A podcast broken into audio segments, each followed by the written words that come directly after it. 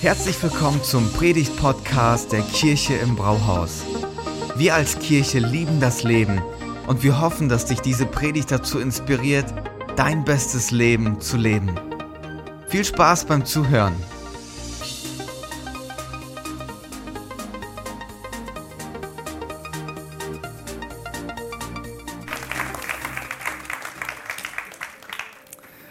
Genau, und jetzt machen wir nochmal einen richtig fetten Applaus für alle, die beteiligt sind, dass dieser Gottesdienst so stattfinden kann. Wir sind ein richtig großartiges Team.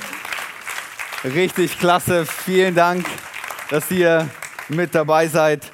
Bevor wir nächste Woche in diese neue Themenreihe starten, haben wir heute so eine kleine Pause und das war ein Sonntag, an dem wir das Thema füllen, wie wir gedacht haben, das ist gerade so ein Impuls, das ist, was gerade dran ist.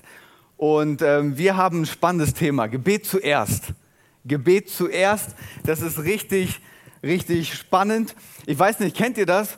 Wenn man sagt so, jetzt hilft nur noch beten. Jetzt hilft nur noch beten, wirklich. Oder es gibt Momente, wo man so denkt, so, boah, ich muss jetzt dafür beten. Boah, Gott, bitte mach, dass Bayern das Rückspiel dreht gegen Paris. Gott, bitte mach, dass mein Handy funktioniert, obwohl das ins Klo gefallen ist. Gott, bitte mach, dass ich diesen freien Parkplatz kriege. Ich habe echt keine Zeit. Kennt ihr das? Viele von euch haben das schon gebetet, oder? Nicht vielleicht diese Gebete, aber ähnliche Gebete. Und oft sehen wir das so, dass Gebet so das Einzige ist, was irgendwie noch hilft, so der letzte Anker, an dem man sich noch halten kann. So, jetzt muss ich beten. Ich weiß nicht, was bei dir als Reaktion jetzt kommt, wenn du dieses Thema hörst. Bei, bei dir können verschiedene Reaktionen aufkommen. Ich habe mal ein paar mitgebracht. Eine Reaktion ist so, ja, ich mache das hin und wieder, aber ich, irgendwie ist Gott mir so weit weg. Ich finde da keine Connection, da ist keine Verbindung da. Kann man mal machen, aber so ganz überzeugt bin ich davon nicht. Vielleicht sagst du aber auch so, ich habe es mal probiert, habe nochmal gebetet und Gott hat nicht geantwortet, ich lasse es sein, das bringt eh nichts. Oder du bist jemand, der sagt, und so habe ich mich auch ertappt, Gebet, ups, ich sollte mehr beten. Eigentlich sollte ich mehr beten. Kennt ihr das? So, eigentlich sollte ich mehr beten. Gebet ist irgendwie wichtig, ja. Ich sollte mehr beten. Ich habe Anfang des Jahres jemanden gehört, der zu mir gesagt hat, so 2021 wird mein Jahr, an dem ich mehr bete. Wir nehmen uns das vor und irgendwie ist da was mit dem Gebet, das macht es richtig attraktiv und es ist richtig schön und doch ist es so schwer, oder? Oder gehst du mir so? Dann ist die Predigt für mich. Gut, dass ihr zuhören dürft. Okay, was wollen wir heute machen? Wir wollen uns das Thema anschauen. Und ähm, für uns als Kirche ist eine Sache wichtig. Gebet ist immer unsere erste Option und nicht unsere letzte Möglichkeit.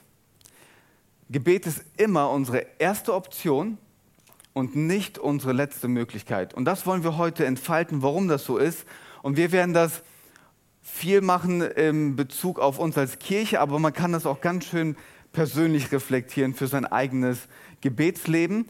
Und ähm, der Text, den wir nachher zur Grundlage nehmen werden, wird uns helfen, dass wir herausfinden, was ist denn eigentlich die Grundlage vom Gebet? Welche Rolle spielt mein Herz dabei? Welche Haltung brauche ich eigentlich im Gebet? Und dann gucken wir uns natürlich auch an, welche Rolle spielen meine Wünsche, meine Nöte, das, was ich will im Gebet. Welchen Text kann man besser nehmen als diesen Text, den Jesus uns mitgegeben hat, wo er uns persönlich zeigt, wie man betet? Matthäus 6, ab Vers 7. Davor gibt es auch noch mal ein paar Verse dazu, aber das wäre jetzt zu lang, also konzentriere ich mich auf diese Verse. Jesus sagt, beim Beten sollt ihr nicht leere Worte aneinanderreihen, wie die Heiden, die Gott nicht kennen. Sie meinen, sie werden erhört, wenn sie viele Worte machen. Macht es nicht wie sie, denn euer Vater weiß, was ihr braucht, und zwar schon bevor ihn, ihr ihn darum bittet. Ihr sollt so beten. Unser Vater im Himmel, dein Name werde geheiligt. Dein Reich komme, dein Wille geschehe auf der Erde, wie er im Himmel geschieht. Gib uns heute unser tägliches Brot und vergib uns unsere Schuld, wie auch wir denen vergeben haben, die an uns schuldig wurden und lass uns nicht in Versuchung geraten, sondern errette uns von den Bösen. Jesus zeigt uns, wie wir beten sollen. Und ich starte gleich mit der Grundlage, weil die Grundlage, auf der wir beten, ist die Person, zu der wir beten. Das ist die Grundlage. Die Grundlage vom Gebet ist die Person, zu der wir beten. Jesus beginnt damit und zeigt uns, dass es eine richtige und eine falsche Art zu beten gibt. Es gibt eine richtige Art zu beten und eine falsche Art. Und ähm, er sagt so, die, die Heiden, die, die keine Verbindung mit ihm haben, die es nicht so wirklich meinen, die machen ganz viele leere Worte, die sagen ganz viel und hoffen, dass indem sie rhetorisch richtig gut sind, dass Gott sie dann hört. Und dann dreht er das um und sagt, aber ihr sollt das nicht so machen. Ihr sollt sagen, unser Vater im Himmel. Und da möchte ich kurz mit euch reinschauen, weil es zwei Begrifflichkeiten gibt, die das gut beschreiben. Man kann Gebet als eine Geschäftsbeziehung sehen und man kann Gebet als eine Familienbeziehung sehen. Und das sind zwei große Unterschiede. Ich will das mal kurz illustrieren, bevor wir das anwenden. Es macht einen Unterschied, ob du als Mieter in einem Haus wohnst oder in dem Haus von deinen Eltern wohnst. Das ist ein großer Unterschied. Als Mieter gibt es einen Mietvertrag, da sind alle Konditionen geklärt. Jeder hat seinen Teil, an den er sich halten muss. Man weiß ganz genau, worum sich der Vermieter kümmert, was die Aufgabe von mir als Mieter ist. Ich muss rechtzeitig bezahlen. Vielleicht steht da drin, ich muss mich um den Garten kümmern. Das ist alles festgehalten. Und das ist ein Traum, wenn das funktioniert. Das ist richtig schön. Am besten ist es, wenn man nichts voneinander hört, weil das ist das Zeichen, dass alles gut läuft. Aber dieser Traum wird zum Albtraum, wenn sich einer nicht an die Kondition hält. Wenn sich der Mieter denkt, ach, diesen Monat kaufe ich mir lieber eine Playstation, als die Miete zu bezahlen ich mache das mal ein bisschen dramatisch, wenn der Mieter sich denkt so, boah, ich habe richtig Lust darauf, dass die Küche, die eigentlich dem Vermieter gehört, dass die neongrün ist. Weil ich brauche so ein bisschen Farbe in meinem Leben. Und er macht das ohne Absprache. Und was daraus entsteht, ist Frust, Ärger und irgendwann der Rauschmiss. Okay? Aber wenn du zu Hause wohnst bei deinen Eltern, dann wohnst du da einfach nur, weil du dazugehörst. Du zahlst keine Miete, wenn du mit 25 immer noch zu Hause wohnst, dann ist ein anderes Thema.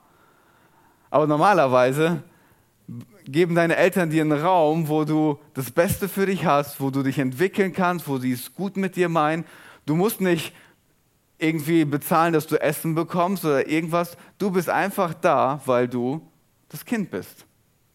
Und das ist ein Riesenunterschied. Und das ist auch die Grundlage, auf der wir vielleicht das Gebet anschauen können ein Heide, wie Jesus ihn beschreibt, ein Heuchler, der nur so tut, als ob, der sieht Gebet als eine Geschäftsbeziehung.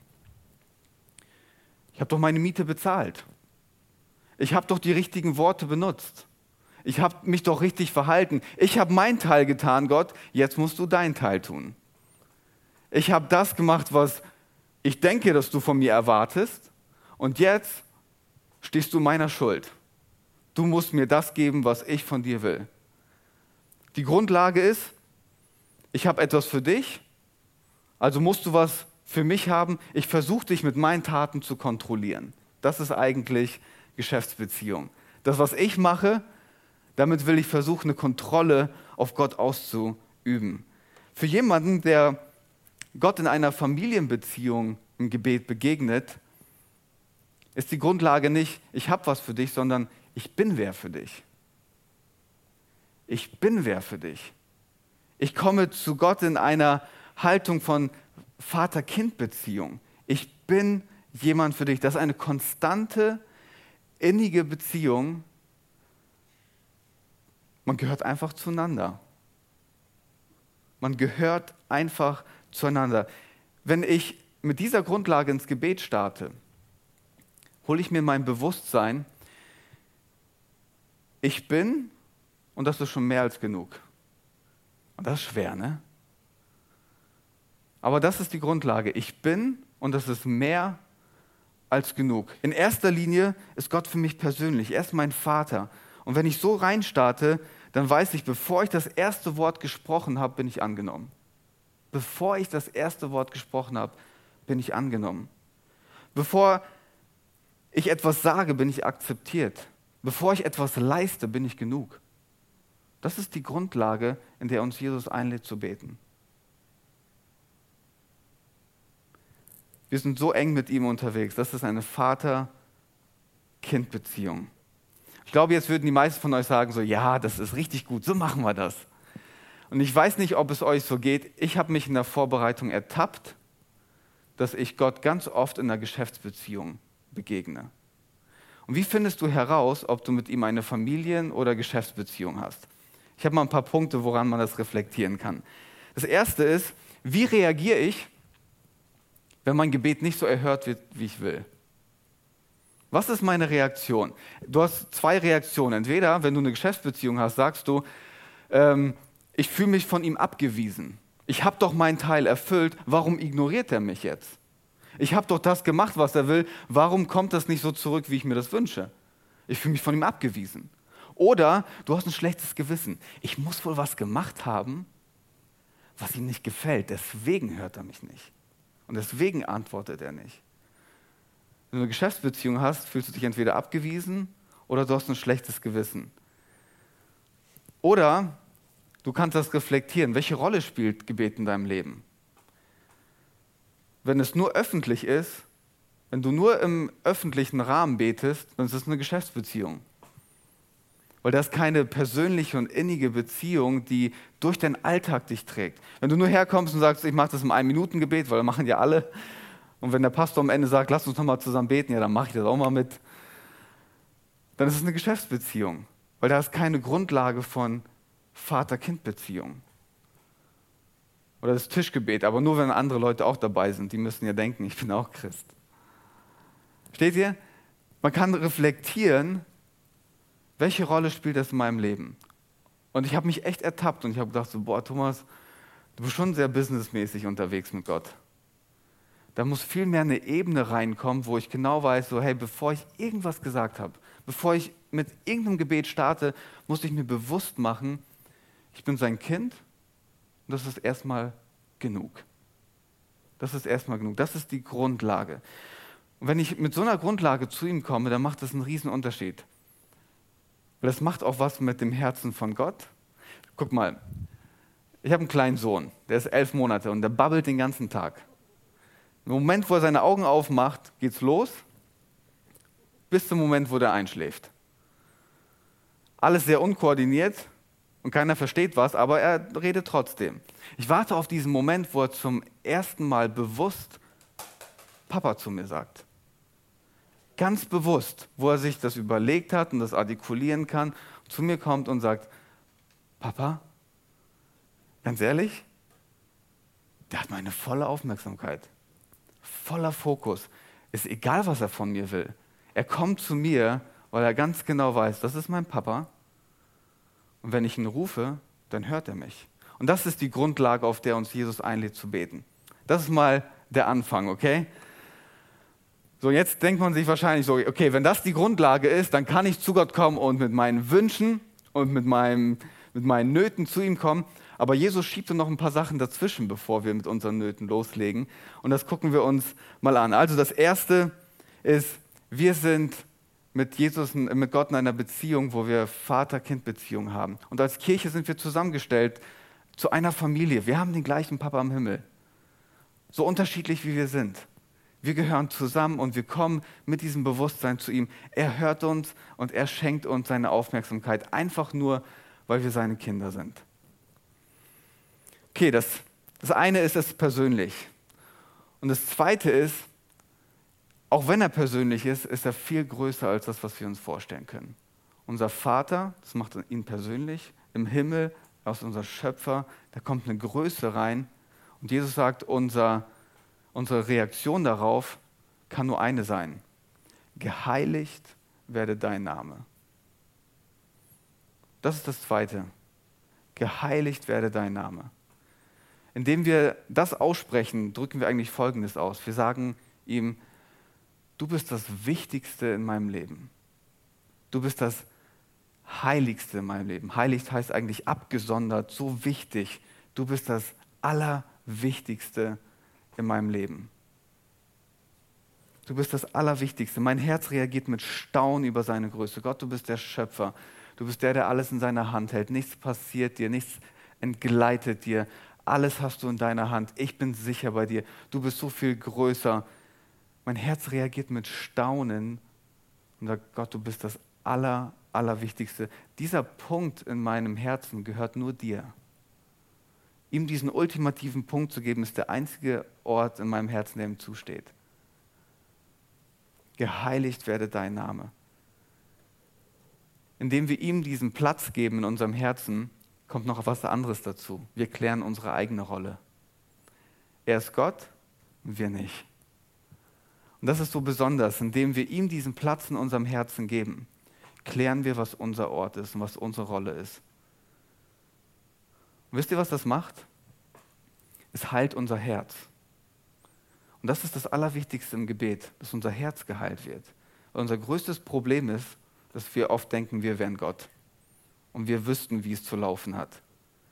Aber indem es persönlich wird, wir zu ihm kommen und ihn groß machen und sagen, du bist das Wichtigste in meinem Leben, kommt er in unser Herz und er heilt unser Herz. Er ist Gott und wir nicht. Gott geht es in erster Linie darum, dass unser Herz heil wird. Das ist vielleicht mal als Grundlage, bevor wir weitermachen. Das sind so die ersten beiden Punkte. Wenn wir die nicht geklärt haben, wenn wir das nicht geklärt haben, dann brauchen wir gar nicht weiter beten. Das ist am allerwichtigsten. Er möchte, dass es persönlich wird. Und das Resultat von einem gehaltenen Herzen ist, dass wir Vertrauen aufbauen zu diesem Gott. Dass wir sagen, ja, wenn du der Schöpfer dieser Welt bist und wenn du so persönlich bist mit mir, ich vertraue dir, dass alles, was du machst, gut ist. Ich vertraue dir. Und wisst ihr, warum Vertrauen so wichtig ist? Das ist der dritte Punkt. Und da geht es weiter. Das ist ein Satz, den wir ganz oft im Vater unser überspringen oder einfach nur so dahin sagen. Es ist größer als mein Wunsch. Jesus sagt, dein Reich komme, dein Wille geschehe, auf der Erde wie am Himmel geschieht. Dein Reich komme und dein Wille geschehe. Merkt ihr was? Du kannst diesen Satz nicht von ganzem Herzen aussprechen, wenn du kein Vertrauen zu Gott hast. Kannst du nicht. Dein Reich komme und dein Wille geschehe. Was sagen wir damit? Zwei Sachen sagen wir damit. Das erste ist, Gott, ich verspreche dir, dass ich mich nach deinem Wort richte, egal ob es mir gefällt oder nicht, egal ob es kulturell angesagt ist oder nicht, egal ob es Mainstream ist oder nicht. Warum? Du offenbarst dich und du zeigst dich durch dein Wort. Dein Wille wird sichtbar, wenn ich in der Bibel lese. Dein Reich komme, dein Wille geschehe, ich halte mich an dein Wort. Das ist meine Grundlage. Ich verspreche dir das. Und das andere ist, Gott, ich akzeptiere alles, was du in meinem Leben zulässt ob es mir gefällt oder nicht. Dein Reich komme, dein Wille geschehe. Und das ist richtig hart. Wir brauchen ein geheiltes Herz, um so einen Satz sagen zu können. Wir brauchen die innere Ausrichtung zu wissen, dass er richtig gut über uns denkt und für uns ist, um sowas überhaupt sagen zu können. Wisst ihr, das Gute ist, Jesus lehrt uns nicht nur, wie man betet, er lebt dieses Gebet. Als er im Garten Gethsemane war, wir haben Karfreitag gefeiert, ist er da im Garten und er denkt sich so, die Situation, die vor mir steht, ist das Schlimmste, was mir passieren kann. Und dann sagt er, Vater, das wird persönlich. Wenn es möglich ist, diese Situation irgendwie anders zu lösen, wäre das richtig gut. Aber nicht, was ich will, sondern was du willst. Was, was drückt er damit aus? Er drückt damit aus, dass auch wenn es mir gerade nicht schmeckt, habe ich das tiefe Vertrauen, dass was am Ende daraus entstehen kann, viel besser ist als das, was ich gerade erlebe. Auch wenn wir uns das nicht vorstellen können. Und Jesus lebt dieses Gebet. Und er sagt, egal was du willst, Gott, du hast den großen Plan. Ich gebe mich voll dahin und ich halte aus. Aber ich bleibe weiter an dir dran. Ich vertraue dir. Dein Wille soll geschehen. Für uns als Kirche bedeutet das, wir bleiben weiter dem Wort Gottes treu. Egal was uns die Kultur sagt, egal was uns die Gesellschaft sagt, ob wir komisch sind oder nicht. Dein Wille geschehe. Wir bleiben Gottes Wort treu. Sein Auftrag ist unser Auftrag. Wir wollen eine Kirche bauen mit Freunden für Freunde. Wir bauen eine Kirche, wo wir denken, dass wir einen Ort schaffen, wo Menschen diesen Vater im Himmel kennenlernen. Wir investieren uns von ganzem Herzen, weil wir an diese Region glauben und wir uns wünschen, dass sie aufblüht. Wir bleiben an dem Auftrag dran, den er uns gegeben hat. Und das Zweite ist, wir sind ganz ehrlich und sagen, Gott, ich verstehe nicht, warum du diese Pandemie zugelassen hast. Wir verstehen nicht, warum wir die und die Herausforderungen haben, warum wir die Engpässe haben. Wir verstehen das nicht, aber wir akzeptieren das. Warum? Weil wir dir vertrauen, dass etwas Besseres entstehen kann aus dieser Pandemie, als wenn es ohne diese Pandemie gegangen wäre. Macht das Sinn? Keine Ahnung. Aber ihr wisst, was ich meine. Wir vertrauen dir, dass etwas Besseres am Ende entsteht, auch wenn wir das jetzige nicht verstehen. Wir akzeptieren das. Warum? Weil wir ein tiefes Vertrauen haben, dass unser Vater im Himmel es gut mit uns meint und dass er vertrauenswürdig ist und alles uns zum Besten dient, wenn er die Kontrolle hat. Alles wird uns zum Besten dienen. Und wenn das unsere Haltung ist, wisst ihr, was passiert?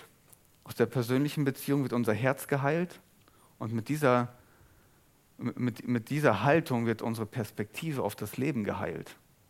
Es gibt eine Instanz, die ist noch über dem, was wir hier sehen und erleben. Politiker sprechen nicht das letzte Wort, Virologen nicht und auch nicht die Inzidenzzahlen. Nicht die Mächtigen und Einflussnehmer, unser Vater im Himmel spricht das letzte Wort. Und wenn das unsere Haltung ist, dann wird unsere Perspektive auf dieses Leben geheilt. Damit merkt ihr schon, der Großteil der Predigt ist vorbei und wir sind noch gar nicht bei unseren persönlichen Wünschen angekommen. Es geht ihm in erster Linie um unser Herz, dass das wiederhergestellt wird. Und um die Perspektive, dass die wiederhergestellt wird. Und ja, jetzt kommen wir zu dem Punkt, dass euch alle auf der Zunge brennt. Wünsch dir was. Wünsch dir was. Das ist der letzte Punkt. Meine eigene Not, das, was ich mir wünsche. Im Gebet, das Jesus sagt, steht es so, gib uns unser tägliches Brot. Theologen nennen das das Gib mir Gebet. Das war ein Scherz. Das hat sich in meinem Kopf lustig angehört. Das gibt mir Gebet. Okay, und, und ihr merkt, das war ein Weg dahin, bis wir zu diesem Punkt kommen. Und ähm, zwei Sachen bei diesem Gebet sind wichtig. Das erste,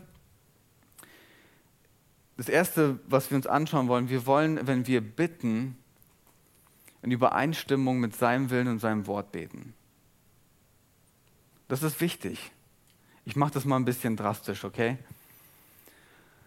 Gott, bitte mach, dass mein Nachbar wegzieht. Ich kann den Typen nicht leiden. Mach irgendwas, dass er sich das Haus nicht mehr leisten kann. Hat er das gerade wirklich gesagt? Aber unsere Haltung ist ganz oft so, ne?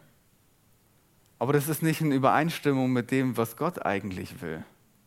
Unser Gebet müsste eher so heißen, Gott, ich bin, ich bin jetzt mal ehrlich mit dir. Ich habe es richtig schwer mit meinem Nachbarn. Aber kannst du nicht mein Herz verändern? Kannst du mir nicht ein bisschen mehr von deiner Großzügigkeit geben, von deiner Geduld?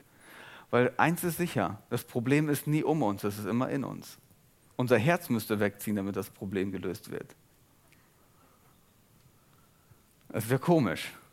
Wir müssen Jesus einladen, dass das Wichtigste zuerst geheilt wird, unser Herz. Und das, wenn wir bitten, müssen wir immer diese Perspektive haben, dass das in Übereinstimmung ist mit seinem Wort, das, was er möchte und seinen Willen. Und dazu ist es wichtig, dass wir die Bibel lesen. Kleine Randnotiz. Und das andere, was beim Bitten wichtig ist, und das ist so ein Knackpunkt, der ist ganz wichtig jetzt, den dürft ihr nicht verpassen. Da scheitern wir ganz oft dran. Das ist die Haltung, mit der wir bitten. Gott, ich habe dir schon so oft meine Bitte gegeben. Warum hörst du mich nicht? Warum antwortest du nicht? Gott, ich habe dir schon so oft gesagt, dass es so wichtig für mich ist. Anscheinend ist es dir doch nicht so wichtig. Jetzt könntest du auch sagen, das würden die Bibelkenner unter, unter uns sagen, aber in der Bibel steht doch, dass wir um alles bitten können. Aber in der Bibel steht doch, dass er weiß, bevor ich frage, und ich habe sogar gefragt. In der Bibel steht auch, ihr bekommt nicht, weil ihr nicht fragt. Aber ich habe doch gefragt. Was ist denn da los? Okay, ganz wichtig, all diese Stellen sind im gewissen Kontext zu betrachten. Im Kontext von Vater-Kind-Beziehung. Und das heißt, es braucht einen gewissen Sicherheitsrahmen. Okay? Wir sind nicht bei Wünsch dir was, auch wenn die Überschrift so heißt.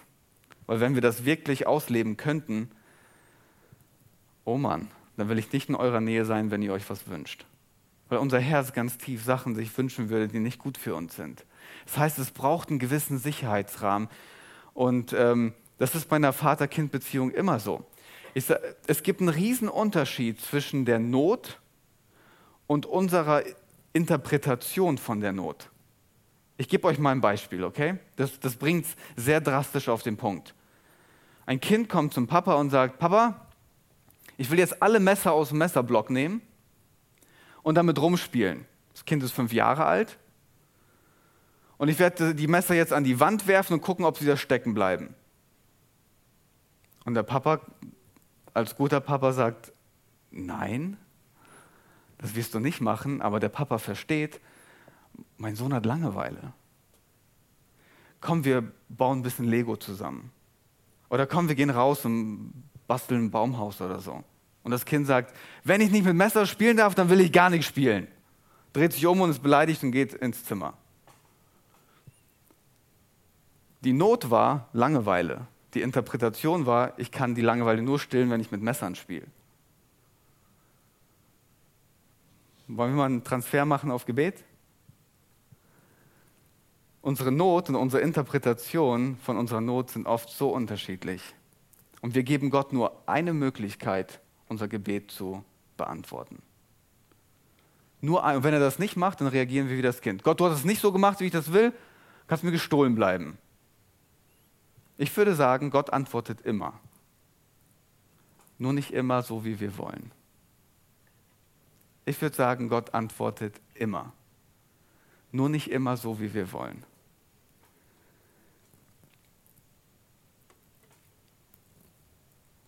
Bei wem sehen wir das richtig gut? Wenn wir ins Neue Testament schauen, entdecken wir Paulus. Und Paulus ist jemand, der hat dann etwas gelitten. Äh, man weiß nicht genau, was es war, aber Paulus beschreibt, es ist wie ein Stachel in meinem Körper. Und sein Wunsch war es, dass er noch effektiver für Jesus unterwegs ist. Dass er noch mehr für sich einsetzen kann für das Reich Gottes. Und dann war seine Interpretation von der Not, Gott, nimm diesen Stachel weg, damit ich effektiver für dich sein kann. Und er sieht seine Not und er versteht auch den Wunsch dahinter, effektiver zu sein und sagt, ich lasse den Stachel da drin. Du bist am effektivsten, wenn du schwach bist, weil dadurch kommt meine Stärke im vollen Umfang zur Geltung. Versteht ihr das? Das ist ein Unterschied.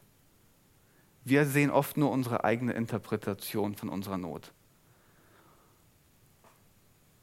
Ihr merkt, warum dieser Vorlauf so wichtig war, dieses vertrauensvolle Verhältnis zu unserem Vater, das geheilte Herz, die geheilte Perspektive, mit der Haltung zu sagen, okay, dein Wille geschieht. Und ich vertraue dir, dass du als guter Vater, der es gut mit uns meint, und als Schöpfer, der den gesamten Blick hat, mein Gebet so beantwortet, wie ich es mir gewünscht hätte, wenn ich alle Sachen im Blick hätte. Du beantwortest mein Gebet so, wie ich es mir gewünscht hätte, wenn ich alles im Blick hätte. Habe ich aber nicht, also vertraue ich dir. Du wirst es gut machen. Gott ist es nicht egal, was unsere Not ist. Und er lädt uns ein, zu ihm zu kommen, auf dieser Grundlage. Er lädt uns ein, zu ihm zu kommen und ihm alles zu bringen. Das wollen wir als Kirche machen. Wir wollen mutig mit breiter Brust zu unserem Vater im Himmel kommen und für diese Region träumen, für unsere Kirche träumen, ihn für unsere Kirche bitten, für jeden Bereich, für unsere Finanzen, für das Kinder- und Jugendzentrum, für unsere Gastro. Wir wollen, um alles wollen wir ihn bitten mit breiter Brust, mit dem Verständnis, dass unser Vater uns hört und er weiß, was wir noch mehr brauchen als das, was wir gerade sagen. So wollen wir zu unserem Gott kommen. Gebet ist immer unsere erste Option. Gebet ist immer unsere erste Option, weil wir im Gebet erleben, wie wir heil werden. Weil wir im Gebet erleben, wie unsere Perspektive geheilt wird. Weil wir ihm ausdrücken, uns ist wichtiger, was du willst, als das, was wir wollen. Und so können wir voller Zuversicht und voller Vertrauen alles aus seiner Hand nehmen. Und das ist richtig schwierig, weil du wirst nur merken, ob du es machen kannst, wenn du in eine Situation kommst, die dich richtig herausfordert. Wenn alles gut läuft, kannst du sagen, so, ja, mein Gebetsleben ist gut. Und ich habe diese Punkte, die Thomas gerade gesagt hat, habe ich alle drauf.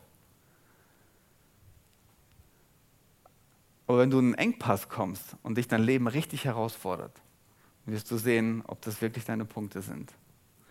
Und wir wollen uns vorbereiten, dass wir nicht in so eine Situation reinstolpern und versuchen, irgendwie alles zu regeln. Wir wollen vorbereitet in die Situation unseres Lebens kommen, weil die werden immer wieder kommen, dass wir unser Herz richtig haben.